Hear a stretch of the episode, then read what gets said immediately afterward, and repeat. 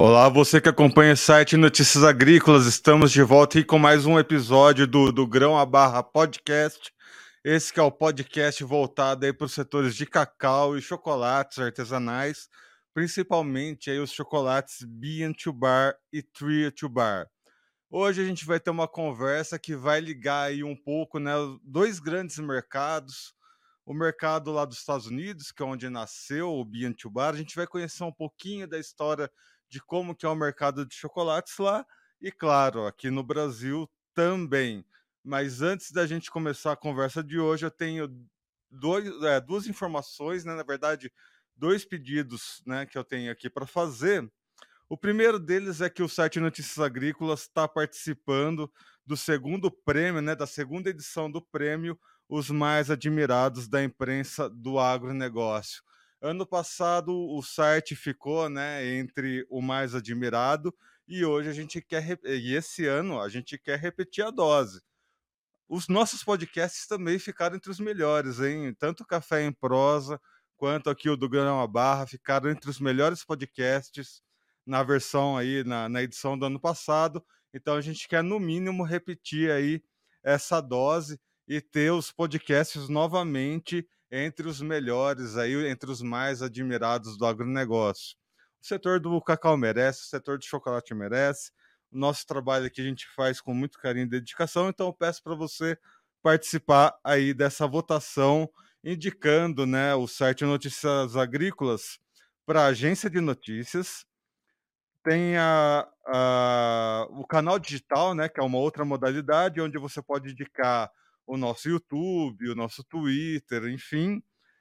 Uh, tem a categoria jornalistas, onde você pode indicar alguém aqui da nossa redação. O pessoal você conhece, né? Mas tem o João Batista Olive, que é o nosso diretor, Alexander Horta, né? O nosso chefe de redação, Carlas, Carla Mendes, eu, né? Erickson Cunha, tem o Jonathan Simeão, a Andressa, Guilherme, Letícia, Virgínia, enfim, toda, toda a nossa equipe está participando aí uh, dessa edição. Na, na, questão dos podcasts, o Café em Prosa participando, do Grão a Barra, e o Conversa de Cerca fazendo a estreia aí também entre os mais admirados. E claro, na categoria site e blog, você também pode indicar aí o site Notícias Agrícolas. Segundo pedido, né, que o nosso site está fazendo aí 25 anos de história, e a gente está fazendo aí a segunda edição do prêmio Melhor História de um Agricultor. Aí aqui é o próprio site que está organizando, e aí é muito simples, é apenas você mandar a sua história, você, cacauicultor que acompanha aqui o podcast, envia sua história para a gente, a gente quer ouvir a sua história, a gente quer receber né, essa emoção de compartilhar sua história com outras pessoas, enfim, Há uma premiação também acontecendo, né? É, para cinco melhores histórias que enviaram aqui para a gente. Eu vou deixar os links aqui embaixo para vocês participarem tanto né, da, da premiação onde vocês nos indicam entre os mais admirados, quanto essa premiação organizada pelo site em comemoração dos 25 anos, para aí você receber uma premiação especial. Muito bem, hoje estamos aqui com Tuta Aquino da Baiani Chocolates. Tuta, seja bem-vindo ao do Grão a Barra Podcast. Muito obrigado, Erickson. Muito obrigado abrir esse espaço é, para nós, fabricantes de chocolate, é, na modalidade Bean to Bar, no nosso caso, Baiani, é, uma marca Tree to Bar. É um prazer estar aqui no Notícias Agrícolas e poder contribuir com um pouquinho com informações, contar um pouquinho da nossa história, quem sabe até é, inspirar aí alguns dos nossos ouvintes, assistentes é, que estão trabalhando, né, ou iniciando esse trabalho no Bean to Bar e no Tree to Bar, possam também é, ajudar o Brasil a fomentar o cacau brasileiro em forma de chocolate. Bom, é, Tuto, eu quero aproveitar a sua presença aqui, né? Porque você teve uma experiência nos Estados Unidos e agora você está de volta no Brasil, né? Está numa fazenda onde você está meio que começando as coisas né, nessa linha de tree to bar. quais foram as suas impressões, né, do mercado de chocolate lá nos Estados Unidos? Porque lá tem toda uma história, né, o, o movimento Bean to Bar nasceu lá. A gente sabe que os Estados Unidos tem um movimento de contracultura muito forte, né? Uh, marcas, diversas marcas acabaram adotando essa contracultura. A gente vê isso no sorvete, a gente vê isso no slow food de diversas outras marcas, que também na Europa é muito forte. Mas aqui no Brasil, é, essa questão da contracultura, do slow food, ela não é tão difundida. E eu vejo que o Bean Bar acaba abraçando essa questão e até mesmo trazendo né, algum, alguns desses conceitos para cá. Quais que são as suas impressões né, de evolução de mercado lá nos Estados Unidos e aqui no Brasil? Bom, Erickson, é, é, é importante a gente é, frisar aqui que é, essa nossa empreitada, é, eu digo nossa porque a Juliana Aquino, minha esposa e minha sócia, parceira de vida, é, é, parte integrante desse nosso projeto. Infelizmente, ela hoje não pôde participar aqui do, do podcast, porque ela está na Itália se aprimorando aí como uma degustadora e potencialmente será uma das duas únicas avaliadoras de chocolates para prêmios nacionais e internacionais habilitadas pelo International Institute of Chocolate, que é uma, uma entidade inglesa, que também é, faz um prêmio muito importante é, em vários continentes, chama Academy of Chocolate, e, e com isso é, nós dois é, nessa nossa empreitada do cacau, é, acabamos começando numa fase já bem adulta da nossa vida, né? Já é uma segunda carreira para nós que começamos na música. Mas é, somos filhos do cacau e, e viemos dessa, dessa, raiz, desse DNA do cacau. É, eu nasci numa fazenda, fui criado até os 10 anos nessa fazenda. E quando me mudei para os Estados Unidos, morei por 20 anos lá, é, tive a oportunidade de me expor um pouquinho mais ao mercado americano e foi uma dessas influências de, de consumo de chocolate é, que, que já existia nos Estados Unidos desde o final dos anos 90, como um pequeno movimento, e depois, a partir de meados dos 2000, como um movimento realmente estabelecido por lá. É, usamos esse movimento como referência e inspiração, inclusive fomos aos Estados Unidos para poder é, entender melhor como é todo este processo do Bean to Bar e, e trazer um pouquinho dessa experiência americana para o Brasil, né? E começamos com o cacau. Então, é, nossa experiência e, e, nossa relação com, com os Estados Unidos é, foi um pouquinho dessa inquietação, é, especialmente minha, de que no mercado de bean to bar americano não existiam é, origens, né, como são chamadas é, as fazendas ou comunidades ou locais onde produzem é, são produzidos cacau de alto padrão, de cacau fino, é, em chocolates americanos, incluindo é, origens brasileiras. E, e, eu fiquei um pouco incomodado com isso e, e quis entender o porquê dessa questão, né? E fui um pouquinho mais a fundo e vi e tomei como desafio para nós, né, que, que temos essa origem em Vale do Tumuju, no sul da Bahia, ah, no município de Arataca, a fazenda originalmente da família da Juliana, de tentar produzir um cacau que pudesse é, encantar os americanos e fosse incluído em barras é, bean to bar de alguns fabricantes de lá. É, essa minha análise do mercado americano é, me levou a, a, a, entender que, que realmente a, a, valorização de uma série de aspectos que são os pilares do Bean to Bar é, foram encantadoras e, e, nos encantou no sentido de que, é, como você falou, né, esse pilar de slow food, também é, farm to table, né, que é da fazenda à, à mesa, é um contato direto do produtor com o consumidor final é, tinham, permeavam essa coisa do bean to bar. Então, eu vejo assim, o Brasil hoje é, tem um grande potencial, porque é um dos únicos países do mundo onde se produz cacau, se consome se produz chocolate e se consome chocolate, né? Mas o mercado de bean to bar ainda é um pouco incipiente, é, este consumidor precisa ser educado, e é um trabalho que está sendo feito agora por nós, fabricantes de bean to bar e tree to bar, é, mediante aí uma batalha é, quase que campal, é, corpo a corpo com o nosso potencial consumidor. E aí, Tuta, eu quero também aproveitar a sua experiência, né? Porque nas minhas viagens que eu fiz para os Estados Unidos, né, aproveitando aí uh, essa sua opinião, que é o seguinte: lá nos Estados Unidos, se você for pegar uma barra de chocolate europeia, né, dessas marcas mais famosas, elas vão, elas vão custar entre 1 e 3 dólares, né, lá. E se você for pegar um, um produto de maior custo, a gente vê o que está acontecendo com os Estados Unidos agora, né? Você fala de uma taxa de juros um pouquinho mais alta, o pessoal lá já fica doido da cabeça. Então, quando você compara preços, custos, enfim, não é muito diferente, né? Eles são muito competitivos com relação a isso. Apesar de eles darem o valor, né, em produtos mais artesanais, a competição ela é muito acirrada quando a gente fala com relação a isso. E a gente fala, ah, porque no Brasil a gente acaba escolhendo, né, esses chocolates importados, né, em detrimento dos chocolates nacionais. Mas esse movimento acaba acontecendo de certa forma lá também, nos grandes centros urbanos e tudo mais.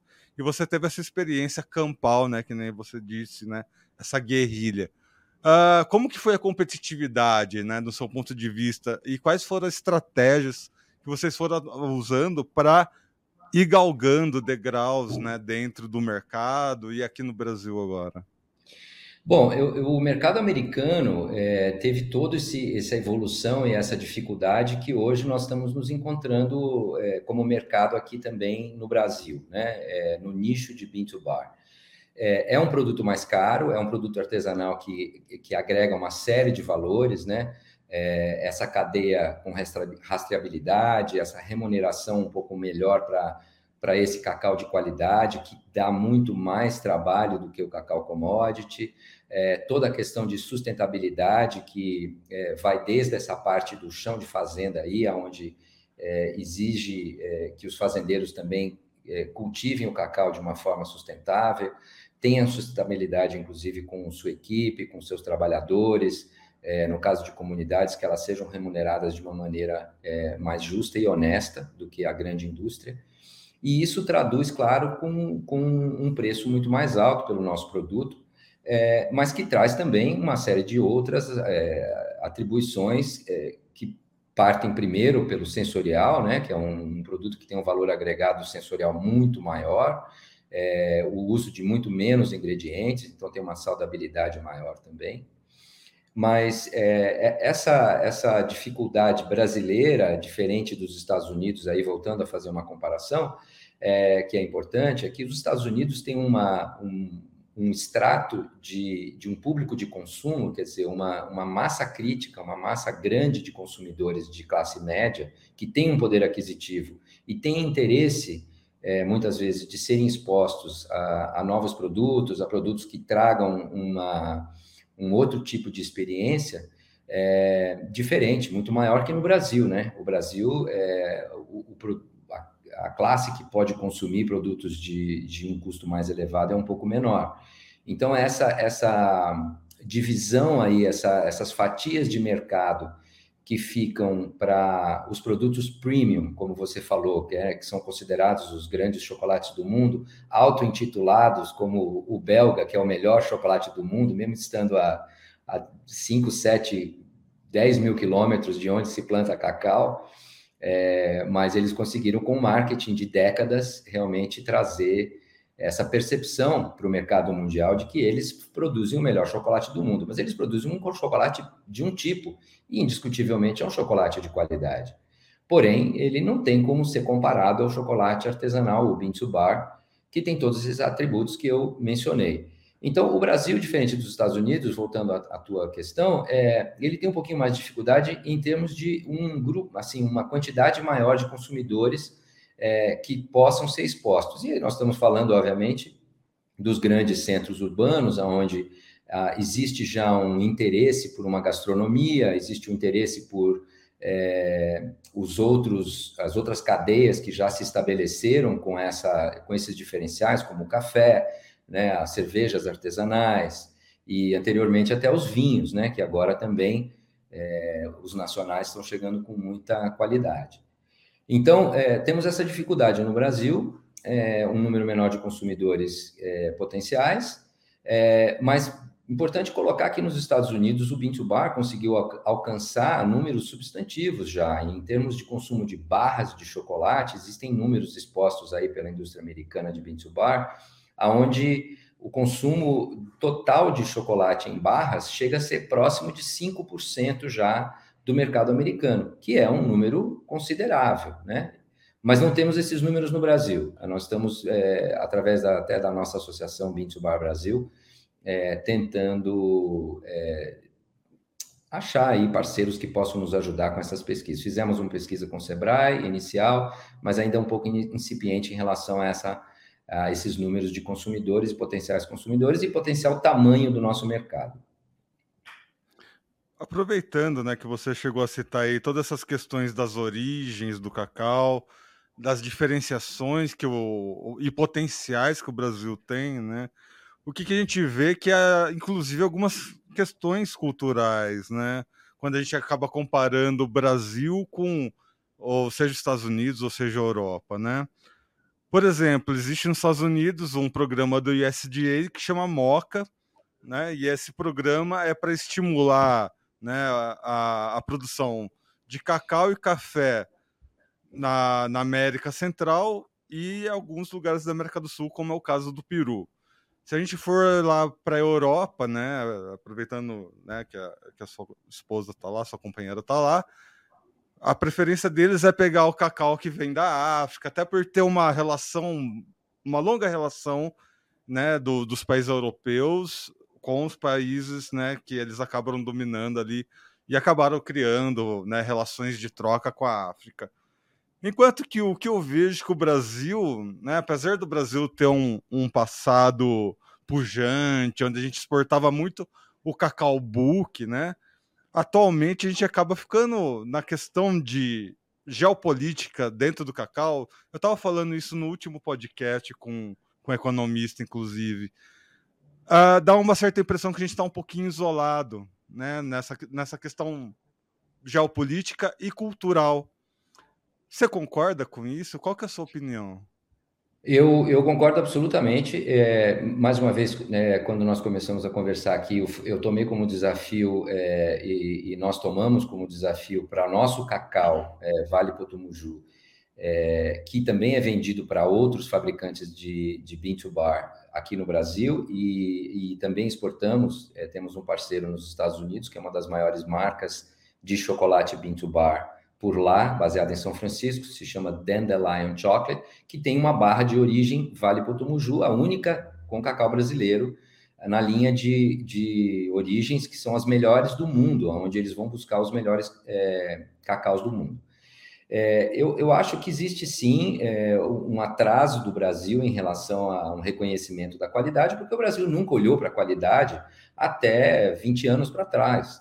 É, a Bahia sendo um dos maiores produtores de cacau sempre, né? É, e agora com a vinda do Pará e, claro, um pouquinho ali no Espírito Santo, um pouquinho na, em Rondônia, temos aí outras iniciativas de plantio de cacau, mas a Bahia sempre foi a representante do cacau commodity, como você falou, cacau book, né? Mas que nunca foi, é, nunca teve um olhar pelos próprios é, agricultores e cacauicultores de desenvolver uma qualidade sensorial. Ele foi um cacau que sempre foi considerado com qualidade, né? Inclusive era comercializado nas bolsas de Nova York e de Londres como Bahia Superior, né? É, ele tinha um, um ágio sobre o valor pago para o cacau brasileiro, porque ele tinha sim uma fermentação um pouquinho mais é, bem cuidada e etc. Mas com o advento da vassoura de bruxa na Bahia, nós tivemos essa queda gigantesca né, na, na produção baiana de, de cacau, que está sendo retomada agora, e, e, nós temos até muito prazer em participar desse momento do, da ressurgência do cacau baiano. É, a gente vê que os cacauicultores estão cuidando bem agora da qualidade das suas amêndoas e mostrando para o mundo que isso é possível sim é, que os nossos, nossas origens, que são várias no Brasil, né, por conta dessa, dessa, desse gigante e, e desses, é, desses estados diferentes e de origens diferentes, até propriamente dentro de um estado como o Pará, como na própria Bahia, uh, a gente pode dizer que nós temos aí terroirs que são é, muito diferentes e que podem surpreender o mundo como possivelmente a próxima grande origem de cacau com grande qualidade, sendo o Brasil um produtor de qualidade, não mais só de quantidade, né?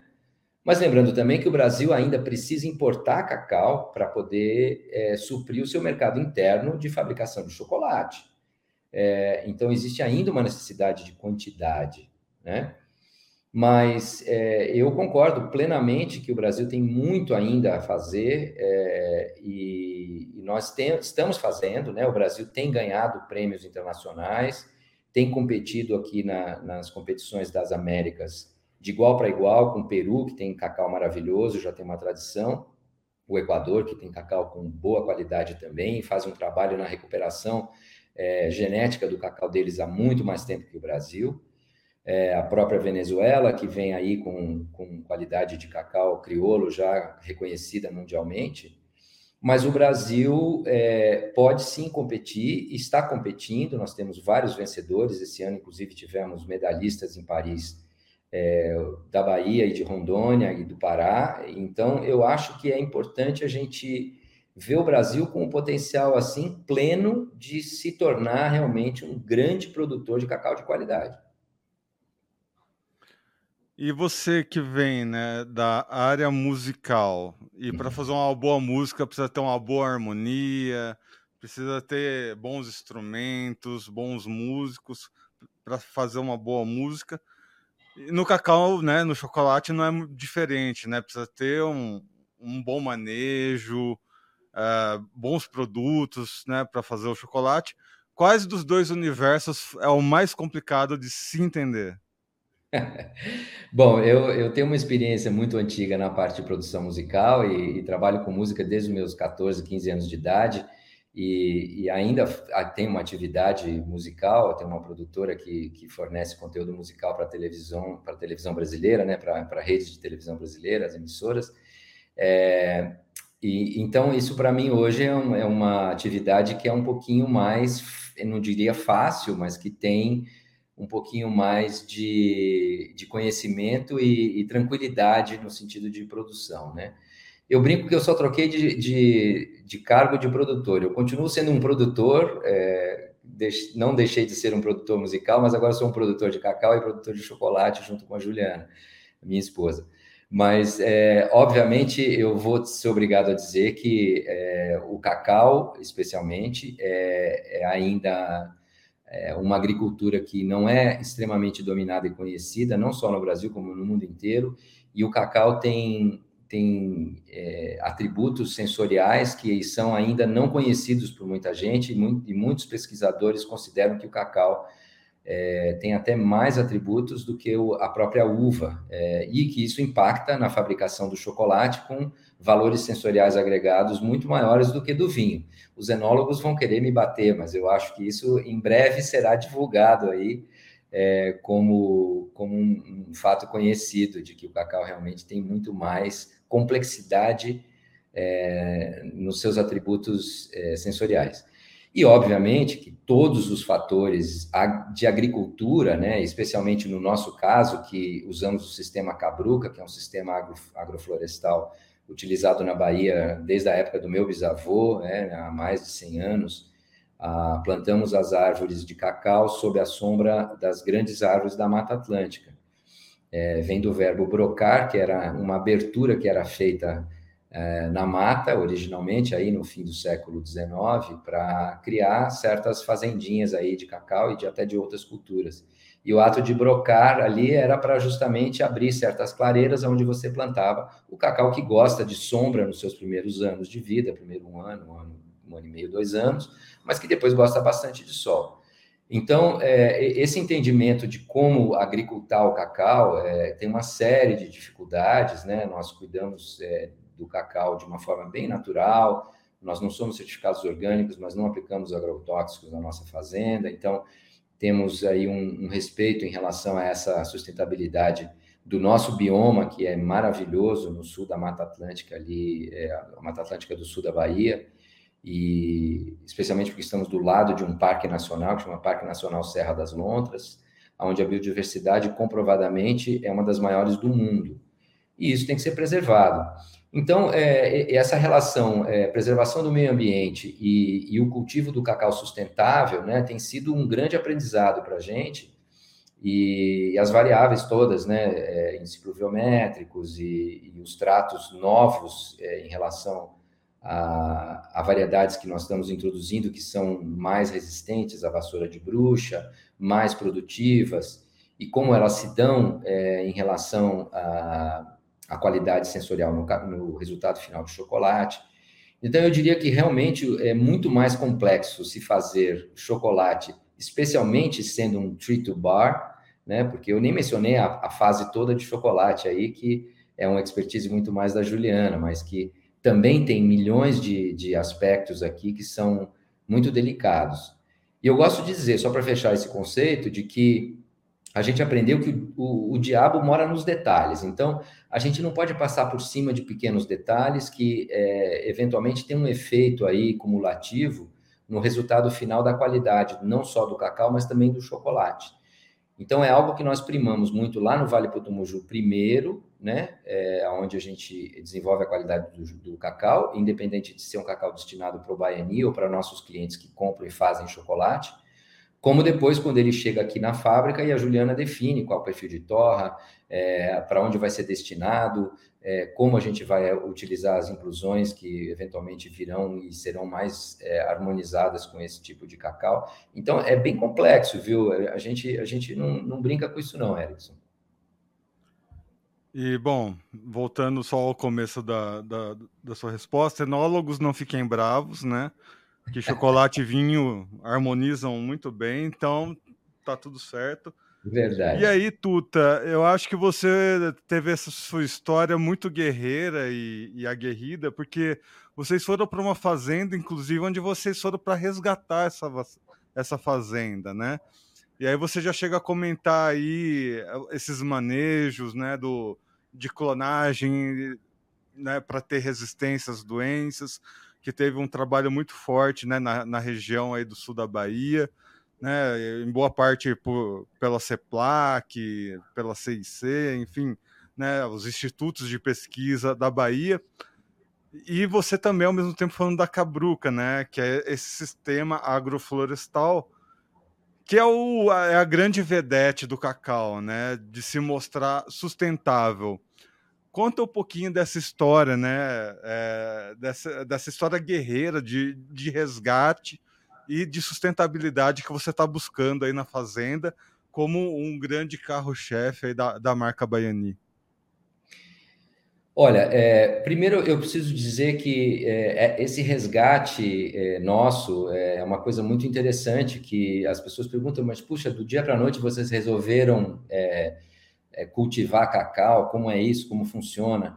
É, nada é por acaso, né? Eu acho que as experiências da vida de uma pessoa, eu vou fazer 60 anos esse ano e, e, e comecei muito cedo trabalhando é, com uma paixão minha que foi a música, incentivada por meu pai, que foi um cacauicultor, né? Herdeiro de uma fazenda do meu avô, que originalmente era do meu bisavô. Então, eu volto à questão do nosso DNA eu acho que existe uma coisa do DNA histórico, né, que é passado das, das, das, das gerações anteriores para a gente. E, e, eu, eu tenho uma história na minha família do meu bisavô, que foi um desbravador, ele veio, ele era um, o dono de uma transportadora na época, aí, no fim do, do, do século XIX, 1890, é, em Sergipe, ele tinha uma grande tropa e fazia transporte de cargas por lá e foi levado para a região de, de Itabuna por um, um, compadre dele, que foi eventualmente depois o, atribuído um dos fundadores de Itabuna, Firmino Alves, é, que é, também foi um desbravador da região e levou meu, meu bisavô para essa região com uma mão na frente e outra atrás. E, e, e, tanto ele quanto Firmino, como vários outros que chegaram nessa época né, na região, construíram patrimônios é, respeitáveis e, e, e, conseguiram, de novo, entender algo que não conheciam, né? E estudaram e perseveraram, investiram seu tempo, seu suor é, para é, levantar uma, uma, agricultura que depois virou é, assim, o grande PIB do estado da Bahia e até um pouco do Brasil durante várias décadas aí nos 1920, 30, 40, 50. Depois vem meu avô que pulou um pouquinho essa, essa esse estágio fazenda, mas meu pai, que foi herdeiro da fazenda, acabou voltando para lá. Ele era nascido em São Paulo, meu avô veio para cá é, estudar advocacia, também um desbravador de uma novidade, veio muito novo, se formou aqui advogado, acabou ficando. Mas meu pai foi lá resgatar essa história familiar e também passou 10 anos em na fazenda, investindo no cacau nos anos 60, entre 1960 e 61, e depois ainda utilizou a fazenda como seu negócio é, principal até meados dos anos 80. Então, eu, eu acho que, de novo, não é nada por acaso, né? Eu nunca trabalhei com cacau, mas sou filho do cacau, me considero é, um baiano privilegiado de ter nascido numa fazenda de cacau e ter sido exposto a isso tudo. É, nas minhas férias de adolescente, passava todas na fazenda, enfim mas não conhecia nada sobre isso. Então, é, eu acho que a história vai se repetindo dessa forma, de uma forma muito orgânica, né? E eu posso falar para o lado da Ju que é a mesma coisa. O pai dela também era um, um, uma pessoa que, que tinha uma paixão muito grande pelo cacau, né? Ele era sobrinho desse Firmino Alves, sobrinho neto desse Firmino Alves, e ele é, comprou essa fazenda que hoje exploramos e chamamos de Vale Potumuju, em 1973 plantou muito cacau e, e viveu uma boa, uma época áurea de, de, valores, de preços bem pagos pelo cacau book. E, e, tinha muito cuidado com as pessoas e tinha muito cuidado com esse meio ambiente, ele tinha muito respeito por isso e que já ficou isso também é, é, incutido aí para a Juliana. Então, nós caímos num lugar que, que já tinha ali uma, uma cama de gato formada para nós, é, que já vínhamos com essa consciência de tentar fazer algo diferente pelo cacau do Brasil, uma vez que nós vimos uma oportunidade no Bean to Bar, né, e na qualidade de amêndoas, é, como já descrevi antes, que foi um dos meus desafios, um dos nossos desafios. Então, é, eu, eu, creio que assim é, essa, essa história é uma aventura é, de vida é, muito maluca, mas que está sendo feita com muita garra, muito amor, muita determinação, é, e que se comprova, obviamente, nos resultados em que, que menos de 10 anos, o nosso cacau hoje é considerado um, um cacau de altíssimo padrão, né? tem uma qualidade, nós, nós temos em várias barras, muitas delas com prêmios nacionais e internacionais, e em menos de quatro anos fizemos uma marca de chocolate Bean to Bar, to Bar, que tem um, um respaldo e um respeito muito grande aqui no Brasil e também já é conhecida internacionalmente. Né? A gente exporta para os Estados Unidos assim muito timidamente ainda, mas é, a gente teve um, uma recompensa muito rápida por esse envolvimento e, esse, e essa devoção gigantesca que nós é, estamos fazendo para o cacau, para a região é, e com um olhar muito mais é, adulto em relação a isso. Nós não estamos nesse negócio apenas pelo negócio, nós estamos porque nós acreditamos numa melhoria de uma região como um todo, numa, é, numa condição melhor para as pessoas que moram nessa, nessa região, é, e o reconhecimento desse cacau como um cacau de qualidade é, transformado em barras de chocolate. E bem, pessoal, cabe a nós, né, como consumidores, admiradores, enfim, comunicadores, todos que escutam os podcasts, agradecer a esses desbravadores, né, corajosos produtores uh, musicais ou produtores de cacau, produtores de chocolate, seja o que for, que isso é um resgate não só de uma fazenda, mas de uma história inteira, né? Eu tive o prazer de conhecer um pouquinho ali do sul da Bahia, a história lá é muito rica, uma história que vem de, da época das Sesmarias, né? né? Que eram aquelas terras onde os portugueses uh, precisavam distribuir para alguém tomar conta, e essas terras acabaram virando também pequenas uh, ah, condições onde os coronéis precisavam tomar os conhecidos, né? Como coronéis tomavam conta dessas fazendas de cacau, e de repente tudo isso foi meio que esquecido após a, a, a famosa doença vassoura de bruxa. Então, quando se resgata uma fazenda, quando se resgata uma história, se resgata toda uma história de 200 ou mais anos, que é toda essa história, esse resgate, que, que o Brasil não nos esqueçamos, do passado de nosso país. Então, nada mais que dizer um muito obrigado, Tuta, por esse resgate, por essa nossa entrevista. Seja sempre muito bem-vindo. Deixa aqui um último espaço aqui para você deixar sua mensagem para quem não, nos acompanhou nesse podcast. Ah, muito bacana, Erickson. É super importante é, a gente ter essa, esse momento e esse espaço. E você falou tudo. É, um país e um povo que não tem memória não tem história. E a gente vê mais do que nunca que, que essa rica história da Bahia, do cacau da Bahia, está é, tá escrevendo um capítulo novo, né? E nós somos uma pequena parte disso e temos muito orgulho de poder participar dessa história. É, e estamos tentando deixar um legado um pouquinho maior, né? Nós estamos tentando é, aproveitar alguns outros gaps, né? Alguns outros buracos que sempre ficaram é, para poder é, inserir aí um pouquinho é, de qualidade é, na região, na nossa comunidade e, e trazer to, to, tudo isso que envolve esse nosso trabalho, não só para os consumidores brasileiros, mas é, é, a nossa vontade é que isso se espalhe pelo mundo. Então, eu, mais uma vez, agradeço, espero que todos que tenham ouvido possam é, ter a oportunidade de, em algum momento, visitar uma fazenda de cacau que hoje faça um trabalho como o nosso. É, o Vale Potumuju está aí também. É, a gente não é aberto a visitações, é, mas obviamente o meu contato está disponível para quem queira. É, somos super acessíveis. A nossa fábrica em São Paulo hoje tem uma loja, tem um café para quem quer ter uma experiência aqui sensorial maravilhosa no chocolate baiano. Por favor, venham, vai ser um prazer recebê-los. É só entrar nas nossas redes sociais, né? Estamos aí, nosso site Baiani Chocolates, é, estamos no Instagram como arroba Baiani, Chocolate, Baiani, Baiani Chocolates. E, e eu espero que esse trabalho nosso e o trabalho de outros como nós, que também estão resgatando essa história, várias outras famílias, é, gerações novas que estão interessadas em fazer esse tipo de trabalho, é, tenham oportunidade, como eu, de mostrar esse trabalho e que esse trabalho contamine aí o maior número de pessoas e traga uma felicidade no consumo do chocolate, que é um, uma, uma delícia de um, de um alimento dos deuses, como é chamado o cacau, e, e que traz grande prazer para a gente compartilhar.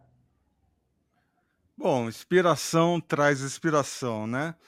Mais uma vez agradecer aqui a presença do Tuta Aquino, trazendo aí todo o seu conhecimento de dois grandes mercados, né? O mercado lá dos Estados Unidos de chocolate, agora o mercado do Brasil, até trazendo um pouco do resgate dessa história do, do chocolate, do cacau brasileiro, né?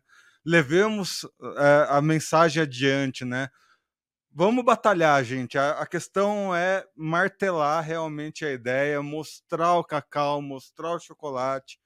Você tem um amigo, mostra, né? Faz ele experimentar. Vamos, é trabalhinho assim, de pouquinho em pouquinho e a gente vai vendo cada vez mais né, essas inspirações trazendo resgates de histórias e novas histórias também. Muito bem, amigos, estamos em todas as redes sociais. Sigam nossas redes, estamos no Twitter, no Facebook, no Instagram. E você que acompanhou essa entrevista pelo YouTube já sabe, se inscreva no canal, ativa o sininho para receber as notificações e deixa o like Assim, sempre que tiver um, um vídeo novo aqui no nosso canal, você recebe a notificação, você acompanha ao vivo o que está acontecendo aqui e fica aí entre os produtores rurais mais bem informados do Brasil. Eu vou ficando por aqui. Até o próximo episódio. Um abraço.